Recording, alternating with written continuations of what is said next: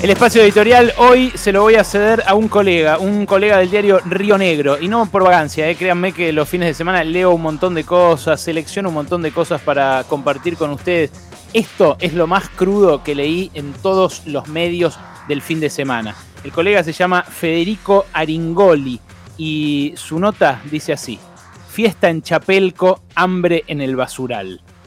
La realidad neuquina puede analizarse esta semana a través de imágenes.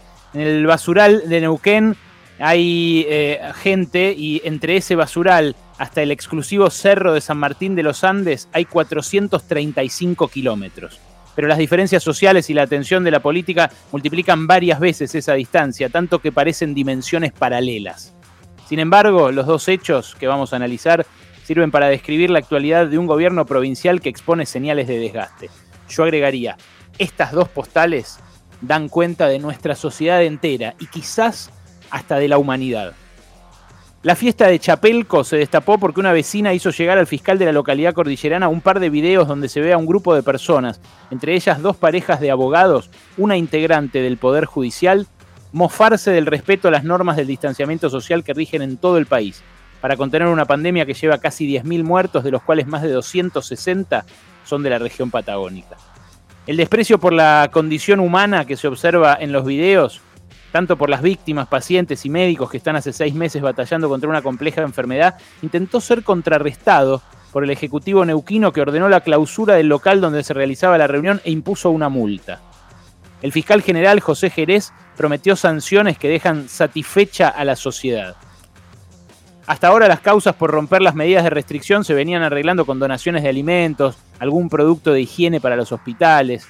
La causa que lleva el fiscal Fernando Rubio ahora tiene ocho involucrados, pero en las imágenes en realidad se ve a decenas de personas que no usan barbijo y que no respetan la distancia social.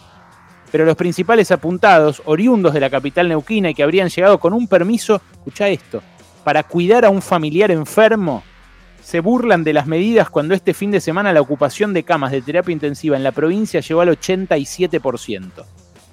La celeridad con la que el jefe de gabinete neuquino, Sebastián González, y la ministra de Turismo, Marisa Focarazo, tomaron el tema contrasta con la respuesta a cómo es que estas personas pudieron viajar desde la capital neuquina hasta el cerro.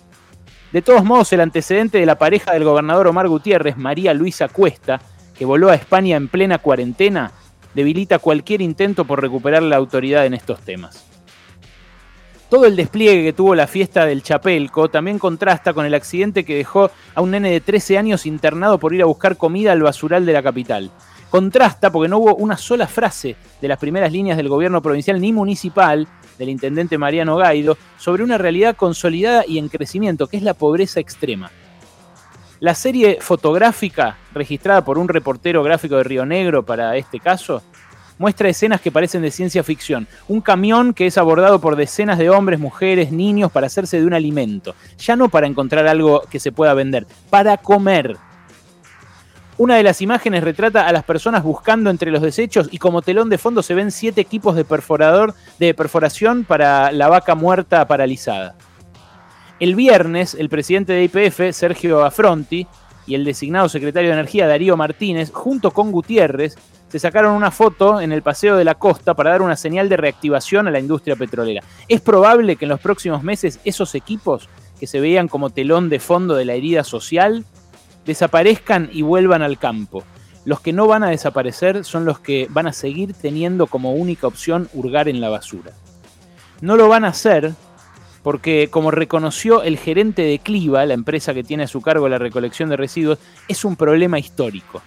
Parece que esa justificación es la aceptada por el establishment político para invisibilizar y negar esa realidad. A tal punto son los olvidados de Neuquén, y agrego yo de vuelta acá, los olvidados de este país, los olvidados de este planeta, los olvidados de esta pandemia, que nadie reparó en que la escena del basural tampoco cumple con las medidas de distanciamiento. Pero claro, entre tantas necesidades, seguro creen que la salud de esos chicos puede esperar.